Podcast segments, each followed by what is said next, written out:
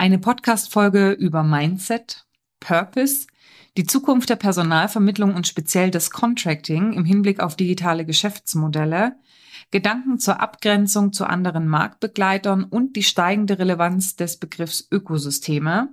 All das findest du wieder in dieser Podcast-Episode mit Andreas Brück, Geschäftsführer der Krongard GmbH.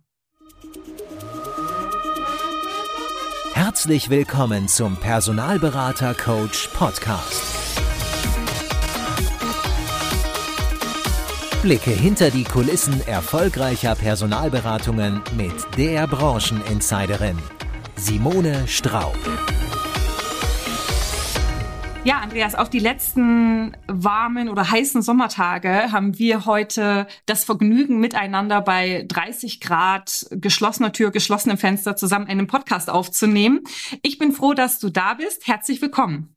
Ja, vielen Dank, liebe Simone. Also vielen Dank einerseits für die Einladung und andererseits auch, dass du dir einen besonders heißen Tag selbst hier für Hamburger Verhältnisse ausgesucht hast. Genau, ich bringe dich jetzt schon zum Schwitzen. Was soll das? Was ja, soll absolut. das gleich werden hier? Werden, wird, wird eine interessante Aufnahme. Ja. Andreas, wir kennen uns noch gar nicht so lang, deswegen bin ich tatsächlich, aber, ein bisschen länger als meine Zuhörer tatsächlich. Aber ich bin trotzdem gespannt auf die Antwort zur ersten Frage, nämlich, dass du dich bitte einfach mal ein bisschen ausführlicher vorstellst, deinen beruflichen Werdegang in der Personalvermittlung und ja, bis zu dem Punkt, wer du heute bist, was du machst und äh, wo du arbeitest. Ja, sehr gerne. Viele Fragen, aber ich probiere mein Glück. Also mein Name ist Andreas Brück. Ja, genau. Ja, hm. drei, ja, Sorry, absolut. macht man eigentlich äh, gar nicht in der Personalberatung. Ne? Eine Frage antworten lassen, aber nicht. ich darf heute. Okay. Sehr gerne. Also Andreas Brück, 41 Jahre alt. Ich bin gebürtiger Hamburger, verheiratet, Familienpapa mit äh, zwei wunderschönen kleinen Töchtern ähm, hier am Stadtrand oder Hamburger Stadtrand, wo ich lebe. Die sind mittlerweile sieben und drei Jahre alt geworden und dementsprechend kann ich neben unserem anspruchsvollen Job auch zu Hause auf totales Chaos mich immer beziehen. Ich bin seit mittlerweile ziemlich genau elf Jahren bei Krongard, mhm. wo ich aktuell Geschäftsführer bin. Bin vielleicht mal damit angefangen, damals als Consultant hier eingestiegen, also habe ganz normal in der Kundenakquise als Key Account Manager hier im Norden, nämlich im wunderschönen Hamburg, angefangen, Kunden zu betreuen habe dann mal für ja, fünf Jahre in etwa Verantwortung für unseren Standort in Düsseldorf übernommen. Das ist mittlerweile einer von sechs, den wir bei Krongard haben. Habe dann die Verantwortung über den gesamten Vertrieb äh, übernommen, damals vier Standorte, die wir gehabt haben und bin jetzt, wie ich eingänglich erwähnte, seit ungefähr zwei Jahren, seit knapp zwei Jahren Geschäftsführer bei Krungert und konkret verantwortlich für die Bereiche Sales, natürlich unseren größten, unseren größten Bereich in der Organisation und zusätzlich konkret noch die Bereiche Marketing und ja, Talent Acquisition, also unsere quasi interne Rekrutieren, äh, Rekrutierung für die eigenen Mitarbeiterinnen. Ähm, bevor ich zu Krungert gekommen bin, vielleicht mal damit angefangen, ähm, habe ich was ganz anderes gemacht. Also ich bin tatsächlich ein ganz klassischer Quereinsteiger in diese Branche, was jetzt ja auch ja keine Riesenbesonderheit sein muss. Nee, ähm, ich habe vorher, äh, ich habe vorher für ein äh, mittelständisches Produktionsunternehmen gearbeitet. Ähm, also tatsächlich konkret gesagt eine Eisengießerei und zwar eine Eisengießerei, die Gussteile hergestellt hat für die Offshore-Windindustrie in erster Linie und habe da in meiner damaligen Funktion ähm, eine angedachte Expansion in die USA geleitet. Mhm. Und ähm, das war im wunderschönen und tiefsten Mecklenburg-Vorpommern, ähm, wo ich damals hingezogen bin für diesen Job. Und nachdem dieses Projekt nicht realisiert wurde, bin ich zurück nach Hamburg gekommen und durch einen Bekannten, der schon in der Branche tätig war, überhaupt auf die, auf die Personaldienstleistung aufmerksam geworden, ähm, weil es tatsächlich ein Bereich war, den ich persönlich vorher gar nicht auf dem Schirm hatte, aber schnell irgendwie angezündet wurde und gemerkt habe, boah, eine super spannende Branche, ein spannender Markt ähm, und habe mich dann einfach mal bei ein, zwei Unternehmen beworben und überraschenderweise war eins davon Krongard ähm, mit der damaligen Intention, die ich ehrlich gesagt noch hatte, zu sagen, na gut, du wirst sowieso im Business Development bleiben, ähm, machen wirst du es wahrscheinlich sowieso nicht, aber spannend hört sich das an, das Unternehmen wird cool und was daraus geworden ist, habe ich ja gerade schon skizziert. Sehr spannend. Und, ja, sorry. Sag du. Ja, nee, also vielleicht nur um den, den Knoten in meinem Lebenslauf noch perfekt zu machen. Hm. Davor habe ich in Hamburg studiert, äh, auf Diplom damals, und zwar Sportwissenschaften und BWL in der Kombination. Einfach dadurch bedingt, dass ich zwischen Studium und äh, Schule ein paar Jahre, ungefähr fünf Jahre beruflich Sport gemacht habe, also aus dem Leistungssport ursprünglich komme. Mhm. Ähm, und dann übers Studium. Und als ich gemerkt habe, dass ich vielleicht nicht so gut bin, wie ich sein müsste, um auch über mein aktives Alter hinaus ausgesorgt zu haben, ähm, habe ich dann mit ungefähr 23 Jahren den Fokus auf die berufliche Ausbildung und eben dieses Studium gelegt. So, jetzt Punkt. Ja, also pff, du erzählst ja, als wärst du kurz vor Rente. Mein Gott, das sind ja ein Haufen und umfangreiche, auch beeindruckende Position. Was hast du denn für einen Leistungssport gemacht? Ich habe, also manchmal fühle ich mich auch wie kurz vor Rente, ähm, körperlich, mhm. aber äh, da möchte ich mich auch nicht beschweren, mhm. genau. Nee, aber ich habe tatsächlich ziemlich unexotisch Fußball gespielt. Ah ja, interessant. Welche Position?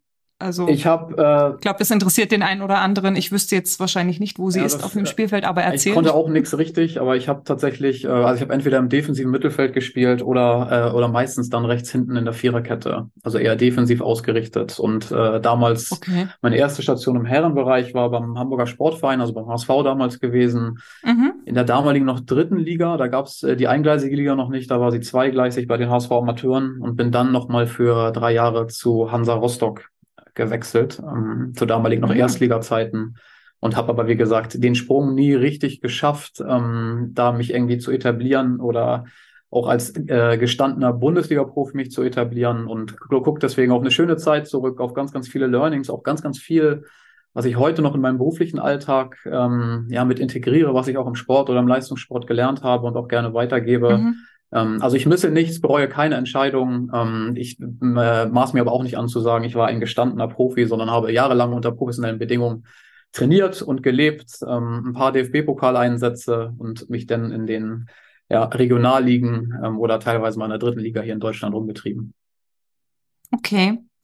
Spannend fand ich unter anderem auch den Aspekt, weil also mich interessiert ja immer, was bringt die jeweilige Person auch in die Personalvermittlung, auch unter dem Aspekt, dass viele, viele Unternehmen natürlich heute auch Personal suchen für sich selbst. Und da war es mal wieder eben auch so dieses klassische Netzwerk, ne? also wirklich auch herzugehen, äh, die aktuellen ähm, Kollegen mal zu fragen, Mensch, kennt ihr nicht jemanden? Ne? Also diese klassische Weiterempfehlung, um eben neue Mitarbeitende fürs Unternehmen zu finden, darf man tatsächlich nicht unterschätzen, weil so war es ja im Prinzip auch bei dir. Ne? Ein Bekannter hat dich irgendwie draufgebracht und ich weiß nicht, ob du über den Bekannten dann zu Corona gekommen bist, wahrscheinlich nicht, sondern es hat sich so angehört, als ob du eine Stellenanzeige gesehen hast. Ja, korrekt. Aber das kann man ja aktiv, aktiv forcieren, definitiv, ne? Ja, ja. spannend.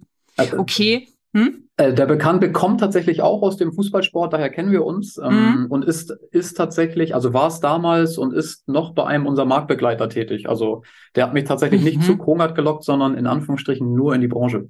Mhm. Also ich kenne ein paar Leute, die aus dem Leistungssport kommen. Ist vielleicht auch eine interessante Zielgruppe für die Erstansprache. Äh, okay, die haben aber... tatsächlich auch einige bei Kronert. ja? Ja? Aus welchen Sportarten da noch? Das ist tatsächlich ziemlich kunterbunt, aber mhm. überraschenderweise aus dem eigenen Fußballnetzwerk gibt es auch äh, die oder, oder den einigen äh, oder ein paar Leute, die bei uns tätig sind. Und wir haben aber tatsächlich auch ehemalige Profisportlerinnen aus dem Handballbereich, also ziemlich kunterbunt. Mhm. Was machen vielleicht an der Stelle gleich, ich habe mir die Frage aufgeschrieben für später, aber machen wir sie jetzt äh, tatsächlich, was macht ehemalige Profisportler zu guten Mitarbeitenden? Auch eine große Frage und ich glaube, schwierig zu pauschalisieren, aber zweifelsohne gibt es doch viele Eigenschaften, die meines Erachtens auch für die freie Wirtschaft sehr, sehr wertvoll sein könnten, weil je nach Sportart, ob es jetzt ein Teamsportart war oder eine Einzelsportart, stehen zumindest natürlich auch Themen wie Leistungsbereitschaft, der Wille, sich auch irgendwie permanent zu verbessern, irgendeinen eigenen Drive und eigene Motivation, sowas zu machen, weil jeder, der mal Leistungssport gemacht hat und die wenigsten haben es ja dann auch so hoch gemacht, dass es vielleicht auch hauptberuflich der Fall gewesen ist, mhm. haben auch mit Sicherheit ein gewisses Organisationstalent ähm, und eine gewisse Fähigkeit, Dinge zu priorisieren, denn Alltag, Training und auch weitere Themen und Wettkampf und so weiter und so fort unter einen Hut zu bekommen, ist mit Sicherheit nicht ohne und ohne jetzt völlig abzuschweifen, auch die Fähigkeit, mit Rückschlägen umzugehen, zu wissen, wie wichtig ein Team ist und auch ein Team um einen Sport herum. Ähm, also da gibt es, glaube ich, sehr, sehr viele Parallelen von denen auch die Wirtschaft noch immer sehr, sehr viel lernen kann. Mhm. Was würdest du sagen, ist so eine Lektion, die du im Profisport gelernt hast, ähm, die noch heute in deine Tätigkeit einfließt? Das hast du ja vorhin auch erwähnt, irgendwie, dass du da Sachen auch immer wieder auch ins aktuelle Tagesgeschehen äh, einfließen lassen kannst. Auch da gibt es mit Sicherheit zahlreiche. Wenn ich mich für eine entscheiden müsste, ähm, Simone, wäre es wahrscheinlich ja irgendwie auch der Umgang mit Rückschlägen und auch Niederlagen. Weil ich glaube, in einem ambitionierten Jobumfeld, und unsere Branche ist definitiv ein ambitioniertes Jobumfeld, ja. ähm, gehört es einfach dazu und unterscheidet häufig, ähm, wer halt erfolgreich wird und wer nicht. Weil ohne vielleicht auch mal schwierige Phasen, ohne negative Erlebnisse, ähm, ist es, glaube ich, nachhaltig auch schwieriger, erfolgreich zu werden. Oder zumindest ist es, so blöd es sich anhört, ein großer Benefit, wenn man solche Themen mitgemacht hat. Und gerade im Sport mit, wo Niederlagen an der Tagesordnung sind, wo auch natürlich Wettkampf an der Tagesordnung ist und natürlich auch Verletzungen und Themen, die man nicht so direkt beeinflussen kann, ähm, dazu kommen, kann man schon einiges an Mindset mitnehmen ne? und lernt mhm. auch sehr, sehr gut mit eigenen Fehlern umzugehen, die man im Sport meist direkt sieht. Mhm. Was ist da so ein Tipp? Weil, wie du ja sagst, ne, also Rückschläge, Frustrationen, die sind ja auch in der Personalvermittlung an der Tagesordnung. Ja, das kann ja, du kommst morgen ins Büro, morgens ins Büro rein, denkst, hey, heute sind zwei Abschlüsse drin, gehst raus, beide, beide sind nichts geworden, ja, oder du hast im Rahmen der Akquise einfach blöde Erfahrungen. Was ist da so, eine, so ein Tipp, den du geben kannst, so, um mit Rückschlägen umzugehen? Naja, Rückschläge gehören zum Leben einfach dazu und diese Themen, also für mich ist es immer wichtig und äh, da sprechen wir intern hier auch ganz viel darüber, dass wir ideal, idealerweise eine Fehlerkultur haben, also dass man auch offen über solche Themen sprechen kann und ich glaube wichtig für jeden Einzelnen, auch für jedes Team äh, und auch für, für, für mich selber in der Geschäftsführung ist es ja noch zu lernen, wie man mit solchen Fehlern umgeht und im Idealfall daraus lernt und sie äh, dann nicht zweimal macht oder es halt äh, in der Zukunft dann besser tut. Und wir machen alle Fehler. Jeder ist, glaube ich, in der Lage, so pathetisch das klingt, auch noch jeden Tag dazu zu lernen und Dinge besser zu machen. Und ich glaube, wenn man das gut hinbekommt, dann macht man schon sehr, sehr viel richtig, weil das habe ich sowohl in der Wirtschaft als auch im Sport ganz, ganz viel gesehen, um vielleicht mal im sportlichen Beispiel zu bleiben. Da sind die größten Talente oft auch an sich selber gescheitert, weil Fehler dann bei anderen äh, gesucht wurden und man sich eher auf negative Dinge konzentriert als auf das, was man vielleicht positiv beeinflussen kann und was ich aus Fehlern oder ja oder anderen Umständen gelernt habe. Hm.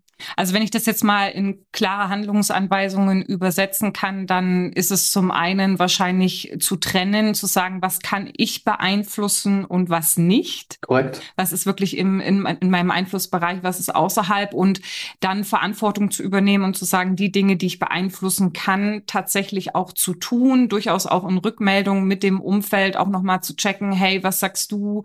Hast du noch eine Idee?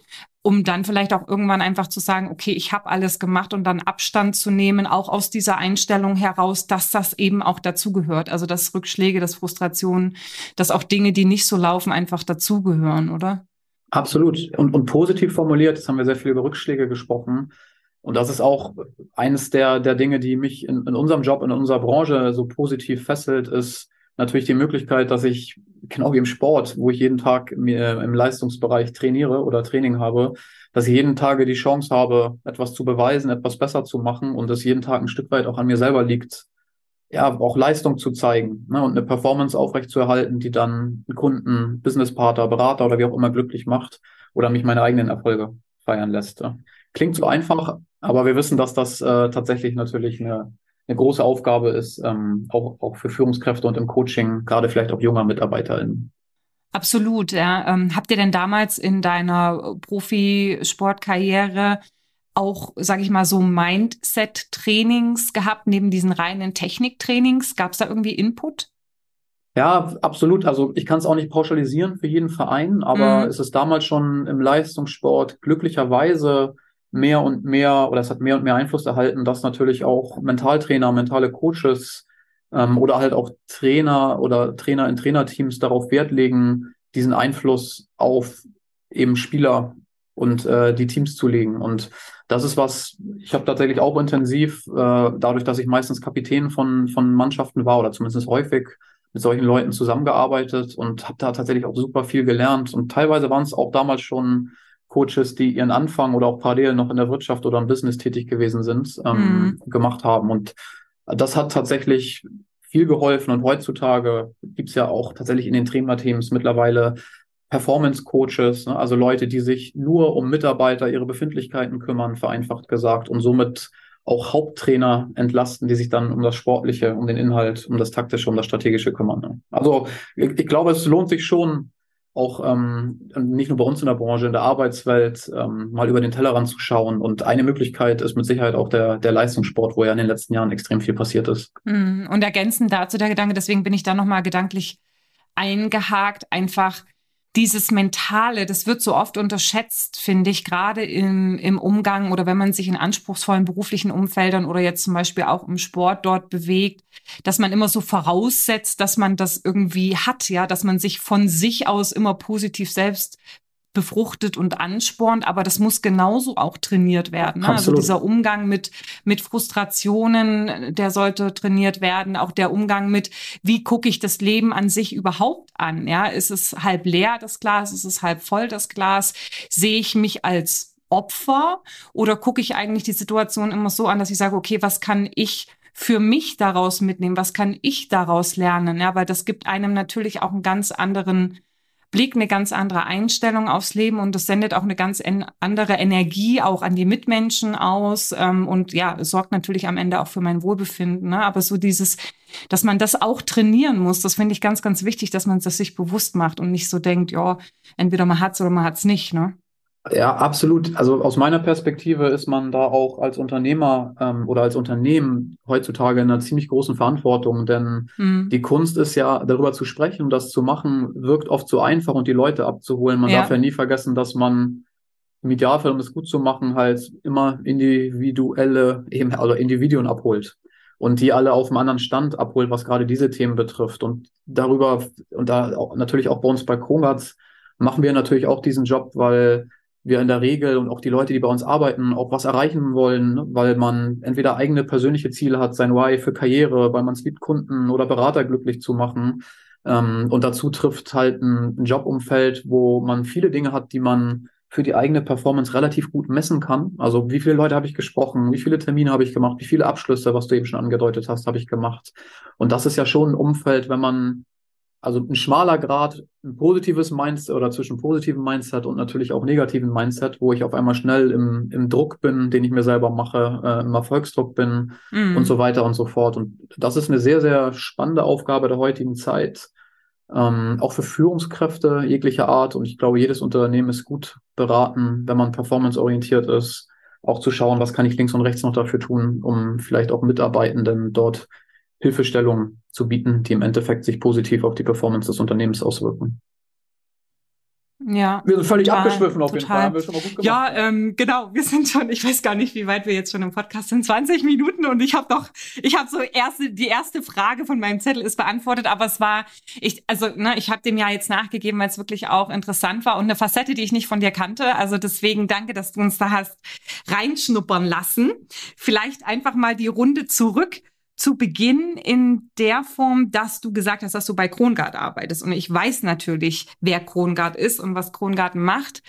Aber magst du für die Zuhörer nochmal kurz Krongard auch als Unternehmen vorstellen? Was macht ihr? Wo, wie groß seid ihr? Ihr habt sechs Standorte, hast du gesagt. Vielleicht magst du das auch nochmal ausführen, dass wir da kurz ein Bild haben. Ja, sehr, äh, sehr gerne.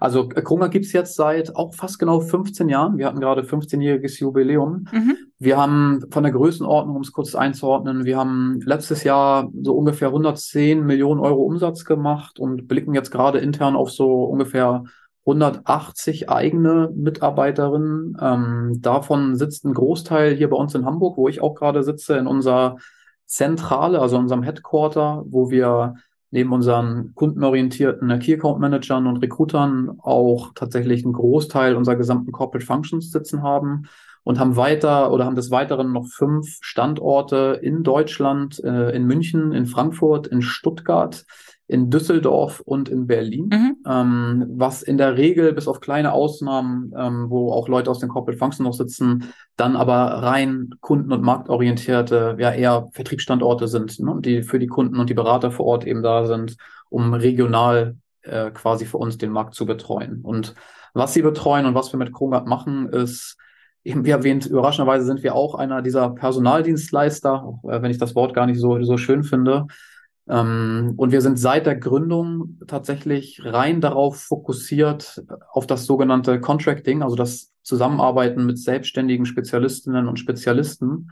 Ähm, und das bedeutet konkret, dass wir so mit ungefähr 400 deutschen Top-Unternehmen zusammenarbeiten, in der Regel Mittelstand aufwärts von der Größe her und diesen dabei helfen, Projekte erfolgreich zu bekommen, indem wir halt schnell mit hohem Anspruch an Qualität und Compliance und Rechtssicherheit halt passgenaue Ressourcen für deren Projekte zur Verfügung stellen können. Und das machen wir ja seit 15 Jahren sehr erfolgreich, auch bewusst rein mit diesem Fokus. Also konkret heißt das, wir machen keine Zeitarbeit und auch keine Festanstellung, sondern äh, rein auf dieses Thema fokussiert und mit der Besonderheit zu vielen Marktbegleitern, dass wir Kunden hierbei ganzheitlich betreuen. Also das heißt, für uns ist interessant so die gesamte Projektlandkarte der Kunden.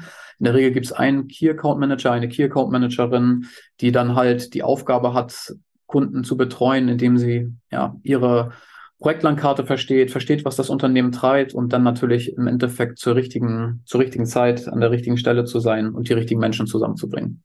Also das heißt, ihr habt keine funktionale Fokussierung jetzt rein auf das Thema IT oder so, sondern habt euch über alle Funktionen praktisch aufgestellt. Korrekt. Also ähm, alle Positionen, die auf Basis unserer Standards halt rechtssicher, compliant für mhm. Unternehmen mhm. auf Basis dieser Dienstleistungsverträge äh, mit Freelancern ähm, abdeckbar sind, sind für uns in erster Linie spannend und damit beraten wir unsere Kunden. Das bedeutet konkret, vielleicht noch einen Satz dazu, wir sind dementsprechend jetzt auch kein, kein Dienstleister, der über, übers Massengeschäft kommt ähm, und über Abwicklungen oder auch MSP-Konstrukte oder sonstiges anbietet, sondern wir sind fokussiert auf die, ich sage jetzt mal, Top 10 Prozent der selbstständigen Beraterinnen und Beratern in Deutschland, die dann aber konkret halt in ihren Funktionen sämtliche Unternehmensbereiche abdecken, von der IT, die du erwähnt hast, genauso aber auch im Finance, im Logistikbereich, ähm, genauso im Einkauf, in der HR, also überall da, wo Projekte sind und wo unsere Dienstleistung einen großen Mehrwert für den Kunden darstellt. Ja, jetzt hast du ja erwähnt, dass ihr schon 15 Jahre am Markt seid, rein in dieser Vertragsform. Wie wird sich denn aus deiner Sicht der Contracting-Markt in der Zukunft weiterentwickeln? Das, das ist natürlich eine super spannende Frage. Ähm, meine Meinung ist, dass wir das Privileg haben, dass wir da weiter auf den Wachstumsmarkt blicken werden. Denn wenn ich mir einen Blick erlauben darf, so auf die ja, vielleicht auch allen bekannten, aber aktuellen Megatrends äh, der Branche in Deutschland oder natürlich auch global. Fachkräftemangel, demografische Entwicklung, eine absolute Dynamik in den Märkten und natürlich auch ein Druck auf viele Geschäfte, auf viele Geschäftsbereiche, ist es meines Erachtens offensichtlich, dass wir gerade in den nächsten Jahren auf immer verstärkter in eine Projektwirtschaft kommen werden und dass es wichtig ist, auch als Unternehmen flexibel aufgestellt zu sein. Und aus meiner Perspektive ist diese Dienstleistung, also das Arbeiten mit Selbstständigen und die Möglichkeiten, die sich daraus ergeben, in Deutschland noch nicht richtig gut genutzt. Und es gibt ein riesengroßes Potenzial nach oben. Hm. Welche Rolle spielen denn da aus deiner Sicht äh, so digitale Geschäftsmodelle? Weil ich könnte mir vorstellen, gerade im Contracting ist es ja noch mal ein bisschen bedrohlicher in Anführungsstrichen als jetzt in der Festanstellungsvermittlung. Ja, wenn ich da und hoffentlich ähm, bin ich da jetzt nicht falsch gewickelt, aber wenn ich freelance.de anschaue oder so oder ganz früher war ja Gulp auch so eine äh, Projektplattform, ne? Oder ich brauche ja nur auch äh, Fiverr angucken und so weiter. Wie siehst du das? Also wird das bedrohlicher werden, vermutlich, oder? Also, also bedrohlich sehe ich es tatsächlich nicht. Ich, ich bin mir ziemlich sicher und ich meine, da muss ich jetzt auch kein Prophet für sein, dass digitale Geschäftsmodelle in jeder Branche in der Regel aufstreben werden und das mit Sicherheit auch bei uns in der Branche. Man darf nicht vergessen, dass es Plattformen, du hast eben welche genannt, äh, es gibt mittlerweile ja auch noch zahlreiche andere, es auch schon seit Jahren bei uns in der Branche gibt. Ähm, und nichtsdestotrotz bin ich auch davon überzeugt, dass der, dass der Marktanteil dieser Plattform größer werden kann und auch größer werden wird. Ich, mir macht das trotzdem keine Angst. Ähm, und, und, und unserer Vision von Krongard in den nächsten Jahren, wenn ich jetzt auf 2030 gucke, haben wir jetzt auch nicht vor, eine Plattform zu werden, ähm, denn ich bin wirklich zu 100 Prozent davon überzeugt, dass in diesem komplexen oder in dieser komplexen Dienstleistung, wo es ja immer Menschen sind, die es gilt zusammenzubringen, eben, eben nämlich auch Dienstleistung in einigen Jahren extrem wichtig bleiben wird und dass dementsprechend wir eher über ich glaube, Ökosysteme sprechen. Die werden für das eine Unternehmen vielleicht digitaler sein als für das andere. Aber ich bin mir sicher, dass es auch immer noch Menschen sein werden, die den, den Unterschied machen und auch gute Dienstleister von, äh, von schlechten ähm, differenzieren. Und nichtsdestotrotz werden mit Sicherheit auch, wie wir es sagen, halt unsere Kunden auf der Unternehmensseite werden mit Sicherheit auch immer digitaler und tech-affiner werden. Ähm, deswegen ist jetzt auch bei uns oder auch bei Chromat die Aufgabe ist, natürlich auch äh, technologische Möglichkeiten in unsere Dienstleistungen weiter und weiter einfließen zu lassen und man so ein bisschen das Beste aus beiden Welten miteinander vereinen kann. Also ich glaube, die werden wachsen, um es konkret zu beantworten. Es ist aber nichts, was mir konkret Angst macht. Mhm. Interessant, weil wir hatten vor einiger Zeit mit dem Marc Oliver Nissen von LinkedIn und dem Thomas André Sola einen Podcast aufgenommen, der heißt äh, ja. Technologischer Weckruf für die Stuffing-Industrie. Industry. Yes. Und da hatte der äh, Thomas André Sola, wenn ich mich recht erinnere, gemeint, dass diese klassischen Platt, also was heißt klassisch, die digitalen Plattformen oder die Plattformen im Stuffing-Bereich, ich glaube 190 Prozent Zuwachsraten haben, wobei jetzt so das klassische Personalvermittlungsgeschäft so bei 24 Prozent liegt. Und er sprach am Ende von einer Revolution. Also das heißt, dass es Geschäftsmodelle oder bestimmte Vorgänge so halt einfach auch nicht mehr geben wird. Und 60 Prozent der Aufgaben, die ein Personalvermittler heute übernimmt, eben digitalisiert werden kann. Was macht dich so sicher, dass es neben diesen digitalen Geschäftsmodellen auch immer noch die Personalvermittlung weitergeben wird. Also vielleicht hast du auch einen konkreten Fall, wo du sagen kannst, okay, da, da kannst du dir nicht vorstellen, dass das irgendwann eine Plattform auch abbilden kann. So.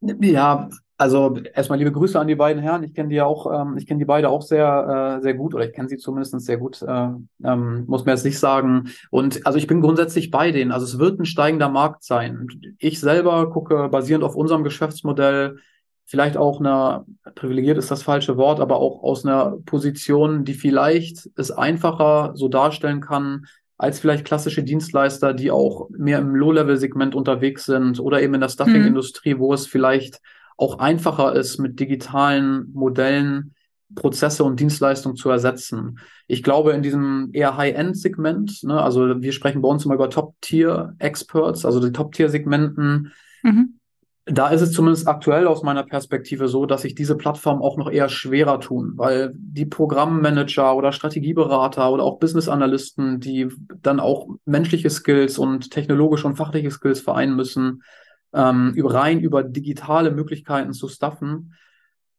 da ist es zumindest aus meiner Perspektive jetzt noch nicht der Fall, dass das so gut funktioniert. Und auch wenn ich mit Anbietern dieser Plattform spreche, dass eins der größten Fragezeichen ist zu gucken, wie kommen wir vielleicht auch an dieses Geschäft mehr und mehr ran. Und nichtsdestotrotz wird sich ganz sicher entwickeln. Und es sind mit Sicherheit auch Entwicklungen, die es notwendig machen und wo es super spannend ist, das weiter zu verfolgen. Aber nochmal, ich glaube da eher an, an Ökosysteme, vielleicht auch eine Mischung aus, äh, aus Plattformmöglichkeiten und den richtigen Dienstleistern, die für die Unternehmen in Deutschland in Zukunft und soweit wie ich in die Zukunft blicken kann in den nächsten Jahren der große Erfolgsfaktor sein werden. Denn eins ist klar, und dann mache ich einen Punkt, wer die richtigen Menschen zur richtigen Zeit ähm, hat für Projekte oder natürlich, wenn ich für die gesamte Personaldienstleistungsbranche spreche, natürlich auch intern und in allen Möglichkeiten, der wird einen großen Wettbewerbsvorteil haben gegenüber vielen anderen, die es nicht so gut hinbekommen. Mhm.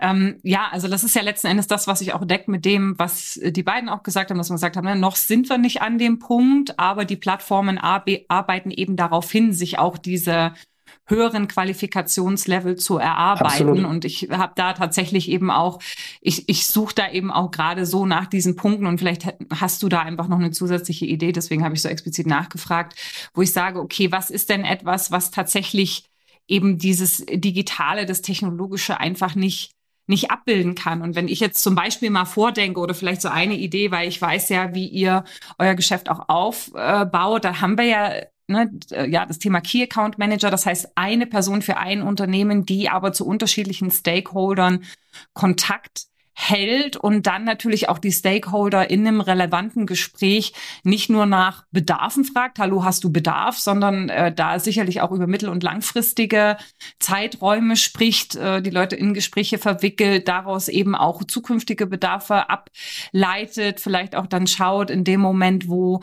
man ein Profil nicht eins zu eins finden und besetzen kann, dass man vielleicht doch nochmal über Bande spielt und mit zukünftigen Bedarfen kombiniert. Also so dieses darüber hinaus denken denke ich, ähm, äh, also wird immer etwas sein, wo eben diese Human Power, diese, dieses äh, menschliche Gehirn auch gefragt ist, die Kommunikation gefragt ist. Und ähm, ein anderer Punkt ist natürlich auch, dass viele Menschen auch nicht so wahnsinnig technikaffin sind. Ne? Also wenn ich dann gucke, klar, solche Plattformen, die müssen am Ende auch so gestaltet werden, dass sie möglichst intuitiv zu bespielen sind, dass ich dann auch weiß, dass das, was ich eingebe, eben auch meine Ergebnisse beeinflusst. Und das ist ja dann auch so dieser, dieser Human Factor, wo man sagt, ja, ja, die Technik kann im Prinzip schon so weit sein, aber der Mensch kann sich irgendwo auch dagegen sträuben, dass es sagt, nee, ich will halt auch einfach mit Menschen zu tun haben. Ne? Ich möchte, dass mir das jemand, äh, dass mir das jemand ähm, in einem Gespräch erarbeitet oder dass man da diskutieren kann. Also ja, da interessiert mich einfach so deine Perspektive, wo du sagst, das wird aus deiner Sicht vielleicht auch Technologie nie so abbilden können. Ja, das, äh, dazu bin ich wahrscheinlich auch nicht der Technologieexperte und also ich bin in einer Sache ich auch, auch, auch ja, absolut, ähm, ja. absolut auch bei den Herren, ähm, denn also unsere Branche hat da tatsächlich noch ein Riesenpotenzial, auch technologischer und tech-enableder zu werden und Nichtsdestotrotz darf man bei uns auch nie vergessen, bei allen digitalen Möglichkeiten, du sprichst so schon über Menschen. Wir haben den Luxus, dass wir einen Job haben, ein Dienstleister sind, also eine Dienstleistung im B2B-Segment äh, mehr oder weniger vertreiben oder anbieten, die natürlich auch auf der anderen Seite noch Menschen hat. Und mhm. ähm, ich, meines Erachtens, ähm, da legen wir bei Krongard großen Wert drauf, aber auch haben auch damit erst angefangen in den letzten Jahren und auch dieses Jahr nochmal ganz verstärkt, auch viel mehr Kunden und also Customer Centricity, Berater Centricity mit zu berücksichtigen und auch die Bedürfnisse von Kunden und Beratern zu verstehen. Denn die Tech-Affinität, die du angesprochen hast, die brauchen wir schon auf beiden Seiten, damit es funktioniert. Und mhm. da wir gerade bei uns im Segment häufig auch Beraterskills haben, von denen gibt es dann nur 20 in Deutschland, oder es sind halt Leute, die sind total nachgefragt und können sich eigentlich ihre Kunden auch aussuchen und ja. haben oft auch gar nicht die Zeit, irgendwelche Tools zu pflegen oder ihren CV da hochzuladen. Da legen, da gibt es auch technologische Möglichkeiten, die das vereinfachen und Gamification und unterschiedlichste Dinge. Ähm, aber ich halte es für super schwierig, das, ähm, das zu pauschalisieren. Und wahrscheinlich gibt es heutzutage schon viele Berater, die auch rein über diese Plattformen und äh, Technologien ihre Mandate beziehen. Ich, ich bin mir ziemlich sicher, dass ähm, sich da sehr, sehr viel tun wird. Aber da wiederhole ich mich. Aber ich glaube, das Wachstumspotenzial auch auf einer sehr dienstleistungsorientierten und nicht rein technologischen Basis extrem hoch sein wird. So und, und nicht, dass du trotz mhm. eins unserer Main Targets oder was auch wir wissen, da müssen wir unsere Hausaufgaben auch als Kronrad machen. Ähm, auch wenn die Menschen den Unterschied machen werden, müssen wir uns natürlich über digitale Möglichkeiten anbieten. Was können wir noch für den Kunden äh, unterhalten? Was können wir noch für den Kunden anbieten? Was brauchen wir noch für die Businesspartner? Und wo kriegen wir vor allen Dingen auch unsere Leute tech-enableter? Ähm, und dass der Job als interner Berater, als Consultants bei uns in der Branche in ein paar Jahren wahrscheinlich anders aussehen wird als heutzutage, das glaube ich schon. Ja, das, ähm, das wäre auch sinnvoll. Ne? Ansonsten Absolut, ja. würde man sich nicht weiterentwickeln und wahrscheinlich dann auch gegen den Wettbewerb verlieren, die früher oder später die Möglichkeiten eben auch nutzen, die die Technologie bietet. Du hast jetzt ein paar Mal das Thema Ökosysteme erwähnt. Das ist ja jetzt auch nicht unbedingt ein Begriff, den man so im normalen Sprachjargon jeden Tag irgendwie wälzt. Ja, vielleicht magst du uns da nochmal abholen. Das kam jetzt aus unterschiedlichen Richtungen, aber du hast im ersten Schritt erstmal drüber gesprochen, dass sich Unternehmen Partner-Ökosysteme anlegen sollten. Was meinst du damit? Also, sollten klingt so anmaßend, aber ich, also ich habe tatsächlich auch in den, äh, in den letzten Wochen und Monaten auch viel mit, mit Geschäftsführern, mit CIOs, ähm, mit, äh, mit CFOs der Branche gesprochen. Ähm, oder wir allgemein haben es bei Krongard viel getan und mal auch gehört, was sind eigentlich so die Anforderungen und auch die Pain Points, die man, äh, die man sieht.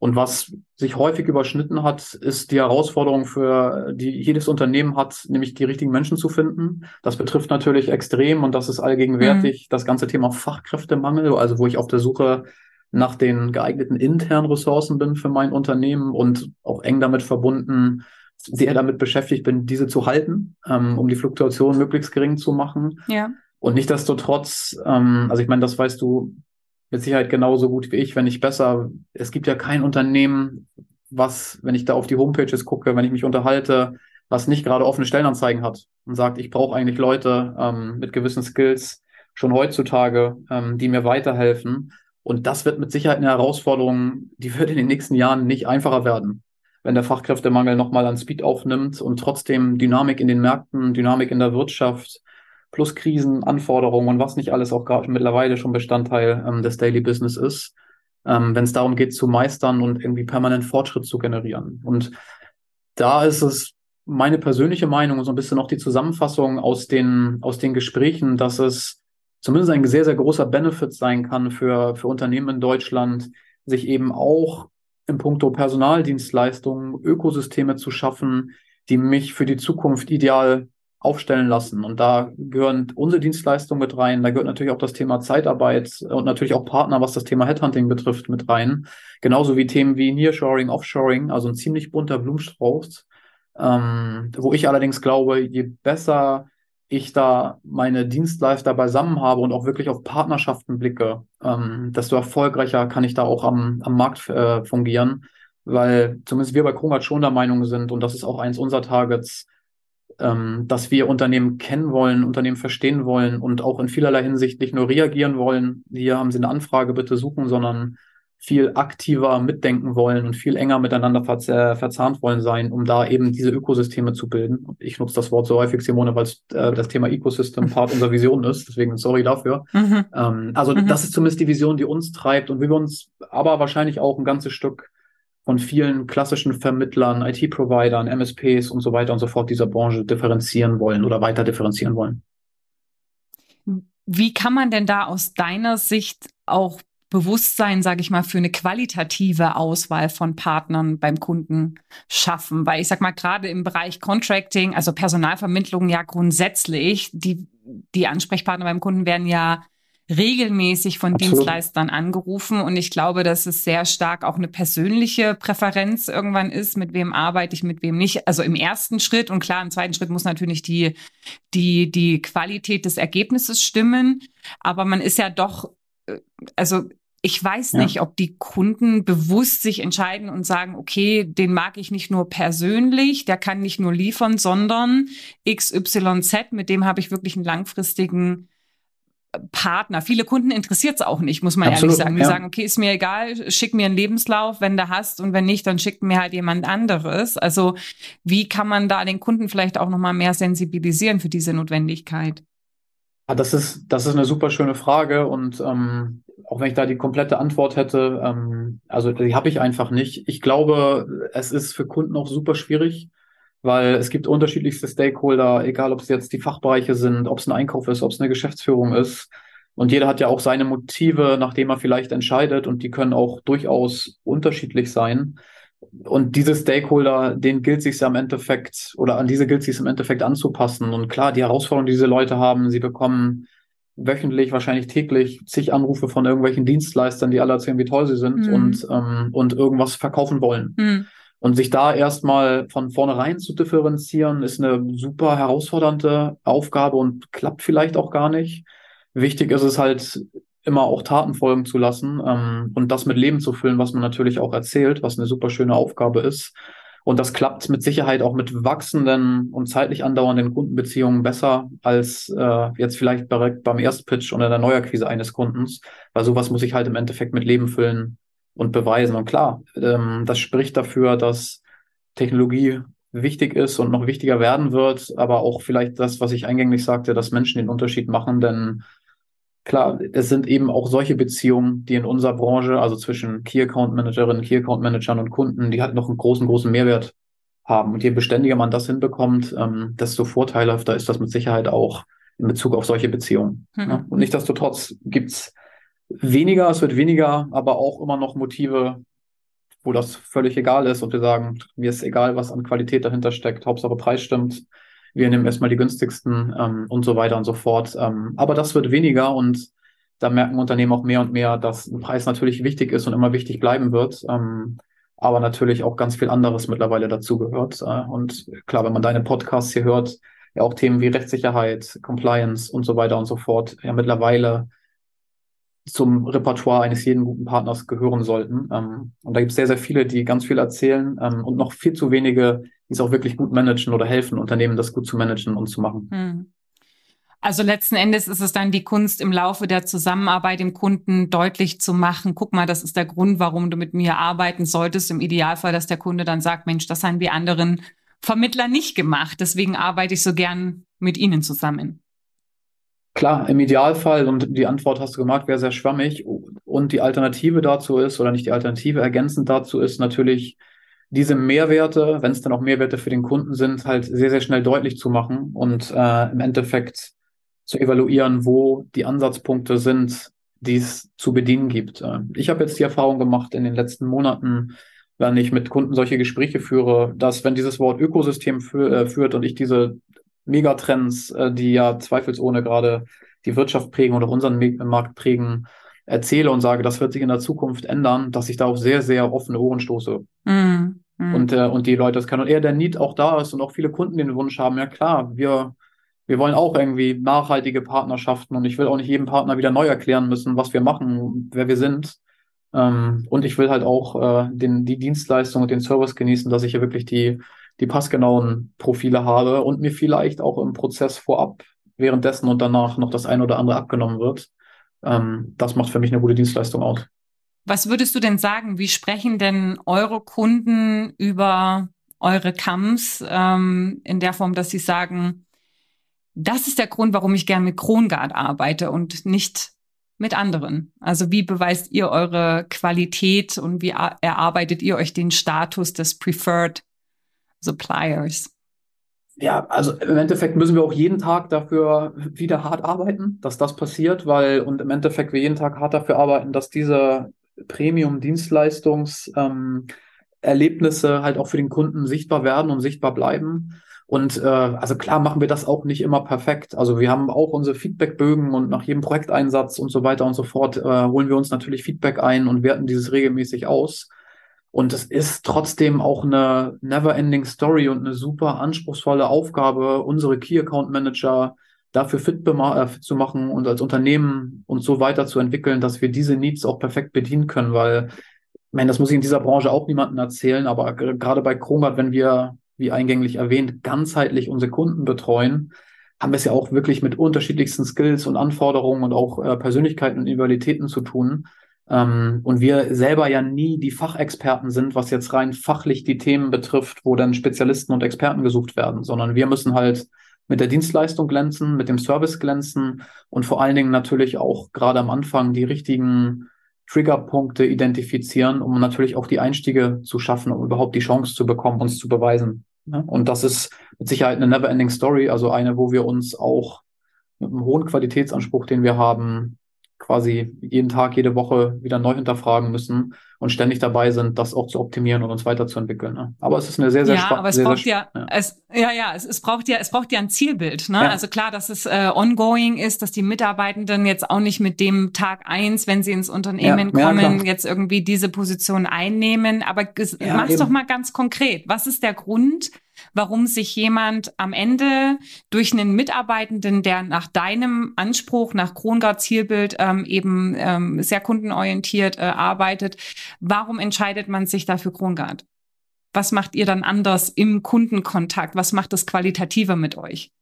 Ja, bei längeren Partnerschaften, wo wir öfter uns schon bewiesen haben, da bekommen wir das Feedback sehr häufig und es wird tatsächlich relativ mhm. häufig deutlich, dass man da auf deutliche Unterschiede zurückblickt und wir wirklich vieles, was andere vielleicht auch erzählen, mit Leben füllen können. Also ein konkretes Beispiel ist da auch tatsächlich eine super konsequente Lebung von Rechtssicherheit und Compliance-Standards, die wir bei uns seit Jahren ähm, ins, äh, ins Doing implementiert haben und auch tatsächlich häufig Kunden die konkrete Bedarfe haben, leider sagen müssen, da sind wir nicht der richtige Ansprechpartner, auch wenn es Geld bringt und sie auch ja. äh, Geld damit verdienen würden, dass wir sagen, ja, auf Basis unserer Standards würden wir ihnen da empfehlen, eine andere Lösung äh, zu etablieren. Ähm, und das ist eine Sache, die in dem Moment vielleicht kurzen Fragezeichen hat, weil man sagt, ich will doch eine Lösung, wieso, äh, wieso funktioniert das nicht? Aber mittelfristig und langfristig und nach einigen Tagen natürlich ein super positives Feedback erhält. Und wenn mhm. wir es gut machen und tatsächlich unsere Key Account Manager, die eine enge Einarbeitung bei uns bekommen und natürlich auch eng begleitet sind im, im Daily Doing von, von Führungskräften, dass wir mehr über Projektlandkarten und auch Zusammenhänge beim Kunden verstehen, als es ein sehr, sehr großer Anteil, ich sage immer so über 95 Prozent der eigenen Mitarbeitenden des Kunden betrifft, die ja in der Regel in ihren Projekten sind ähm, und ja. dann im Endeffekt so einen gewissen Horizont, Fokus haben, was das betrifft. Wenn wir es gut machen und sich Kundenbeziehungen entwickelt haben, dann haben unsere Key Account Manager da einen besseren Überblick, vernetzen Leute beim Kunden in der Branche untereinander, um da Mehrwert zu generieren ähm, und haben halt einen sehr, sehr positiven Aspekt ähm, neben der klassischen Akquise oder auch dieser klassischen Arbeit in unserem Geschäftsmodell als Vermittler. Ne? Also es gibt mhm. mittlerweile einige Kunden in Deutschland, die eine Krongard namentlich erwähnen als strategische Partner, also nicht als klassischer Vermittler, von denen haben sie auch noch welche, sondern als wirklich strategischer Partner, neben dann auch weiß nicht, größeren Strategieberatern oder auch Outsourcing-Partnern und sagen, ja, eins ist völlig klar, wir, der Krungert sitzt hier mit in Projektmeetings und, äh, und guckt, wo sie Mehrwert generieren kann und äh, wir entscheiden auch schon konkret, bevor ein Bedarf entsteht und wenn ein Projekt aufgeplant wird, ähm, wo vielleicht Ressourcen in welcher Art und Weise zur Verfügung stehen. Ne? Und das sind natürlich mhm. schöne Entwicklungen, braucht natürlich aber auch eine, eine gewisse Seniorität und eine gewisse Partnerschaft, die sich da entwickelt. Ja, genau, Seniorität, also in der Kundenbeziehung, aber letzten Endes auch irgendwie vom Mitarbeitenden, ne, weil es mhm. ist natürlich schon ein relativ hoher Anspruch an den Kamm, wenn er sich nicht nur in einem Absolut. Thema irgendwie gut auskennt, sondern auch ein sehr gutes Gesamtverständnis von Betriebswirtschaft an sich hat und wie Unternehmen funktionieren.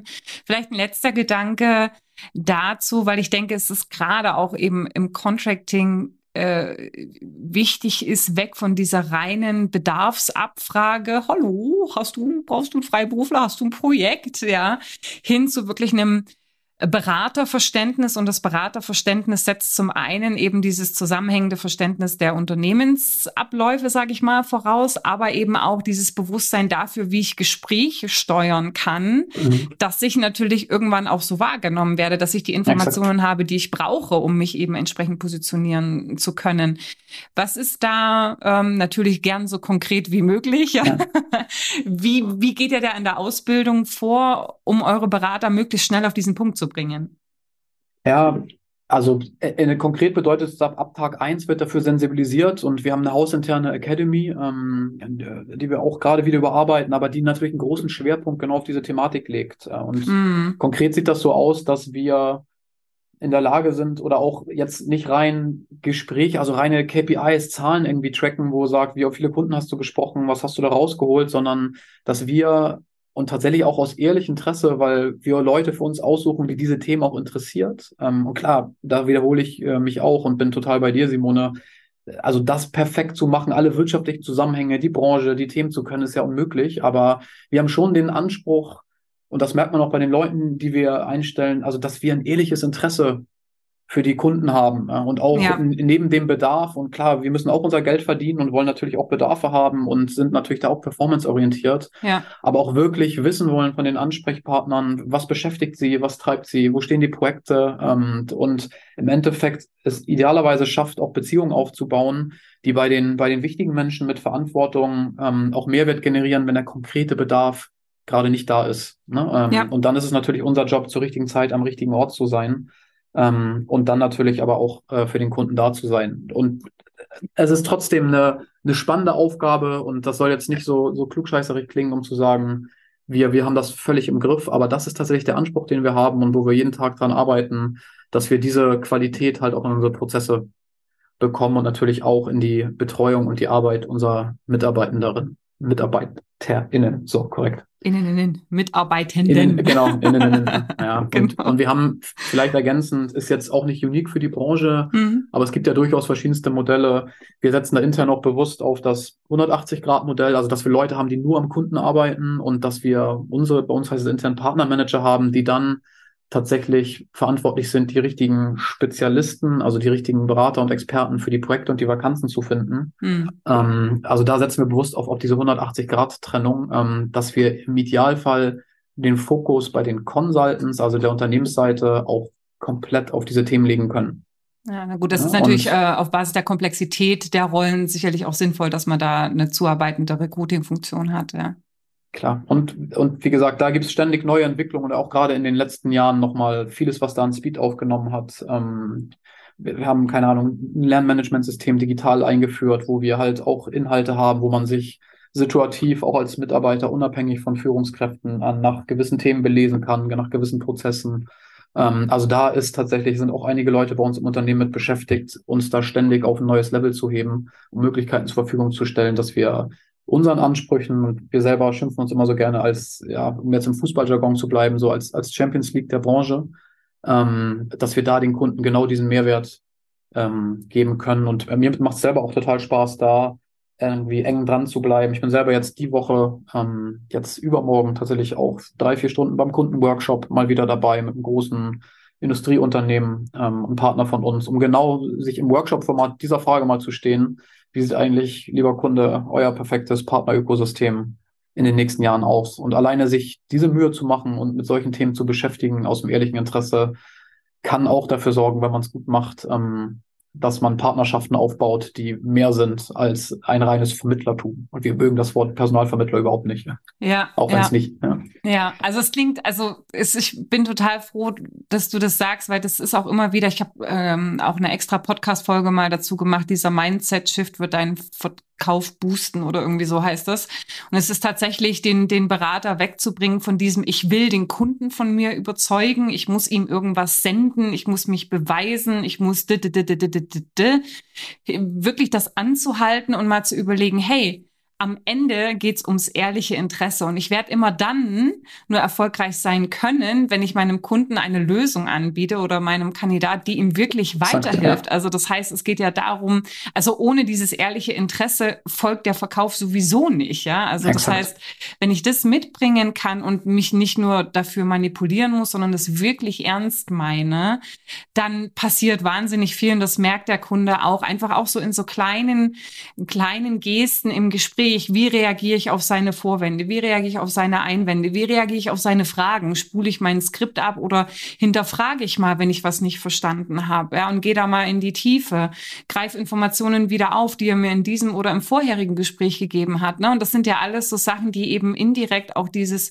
Interesse signalisieren und dann am Ende auch voranbringen. Und was du auch gesagt hast, das war auch unheimlich ähm, äh, powerful, energiereich, dieses äh, auch proaktiv mal eine Information zur Verfügung zu stellen, ohne dass der Kunde damit rechnet, ja? oder vielleicht auch mal proaktiv einen Kontakt herzustellen, ohne dass ich jetzt gleich sagen muss, ach so, und apropos, ne, wenn Sie ihn beauftragen, ne, denken Sie bitte äh, an mich und so weiter, das wird sowieso passieren.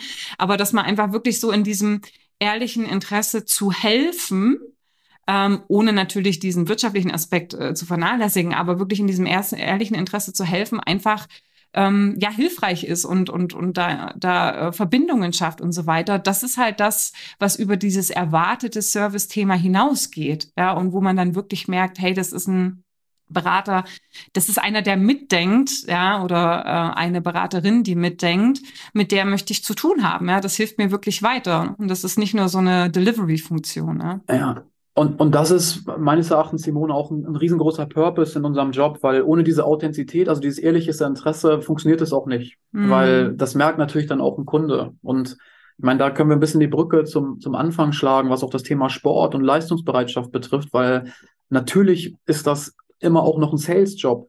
Also das heißt, ich reicht natürlich auch nicht, wenn ich zu zwei Kundenansprechpartnern einen guten Draht aufbaue, sondern es ist auch irgendwie dieses tägliche Training an der Basis, ähm, natürlich auch die richtigen Leute ans Telefon zu bekommen, das in Deutschland sehr bös behaftete Wort der Kaltakquise neben der warmen Kundenbetreuung, weil keiner gibt uns ja in der Regel, wir rufen irgendwo neu an und sagt, super, ja. liebe Krungerte, hier habt ihr ein Organigramm, das sind die wichtigen Leute, mhm. äh, bitte anrufen, sondern das ist ja wirklich eine harte Arbeit, Arbeit ja. ähm, die aber auch super viel Spaß machen kann, wenn man Bock hat, wie ein Leistungssportler sich jeden Tag irgendwie weiterzuentwickeln. Und deswegen liebe ich es auch, ähm, bei Krunga tätig zu sein, wo wir in diesem Top-Tier-Segment unterwegs sind und eigentlich mit jedem Call, mit jedem Kundenkontakt, mit jedem Thema auch Themen hat, die mega spannend und interessant sind. Und ich bin jetzt selber kein IT-Nerd und kenne mich mit Digitalisierungsprozessen aus oder wenn ich irgendwie mit Versicherungs- oder Finanzmathematikern im Banken- und äh, äh Versicherungsumfeld zu tun hatte. Mhm. Aber über das, was sich die Leute unterhalten, ist das schon super interessant, da mit einer gewissen Abstraktion halt zuzuhören und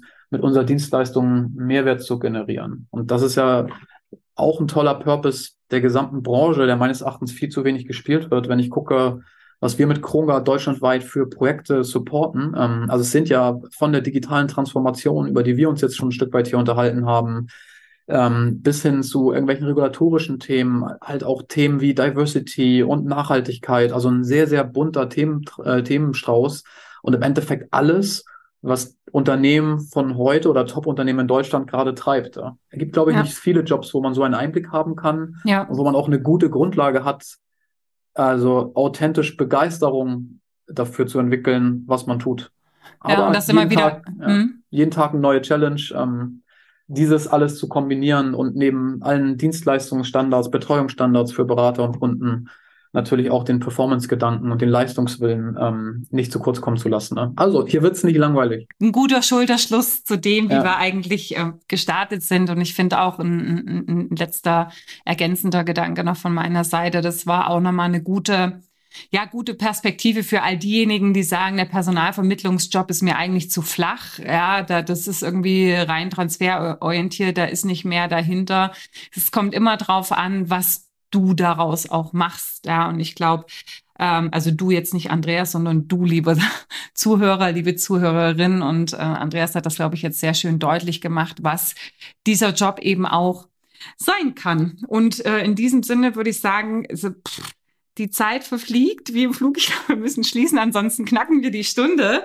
Andreas, ich danke dir ganz, ganz herzlich. Die letzte, ja, die letzte Sprechmöglichkeit geht an dich. Magst du noch irgendwas ergänzen, zu irgendwas aufrufen, irgendwas sagen, erzählen, teilen?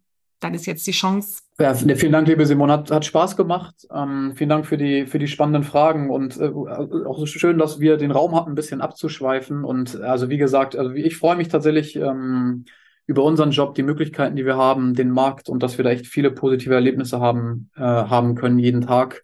Und klar, nichtsdestotrotz, das auch nochmal zu betonen, für uns ist es immer eine, eine große Challenge, die richtigen Leute zu finden, die Bock haben, diesen Weg mitzugehen.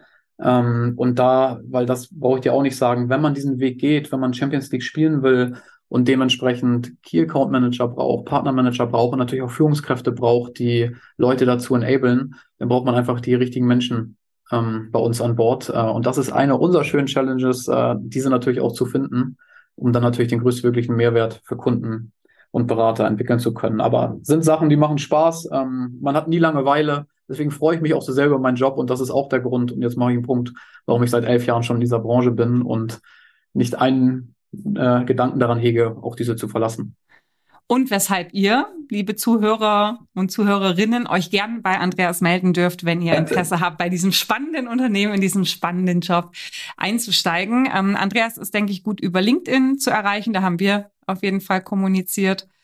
Und dann will ich sagen, Andreas, vielen, vielen Dank für die Inspiration, die Information und deine Zeit. Sehr gerne. Und dann würde ich sagen, ähm, bis auf bald. Bis auf bald, Simone. vielen, vielen Dank. Tschüss. Tschüss.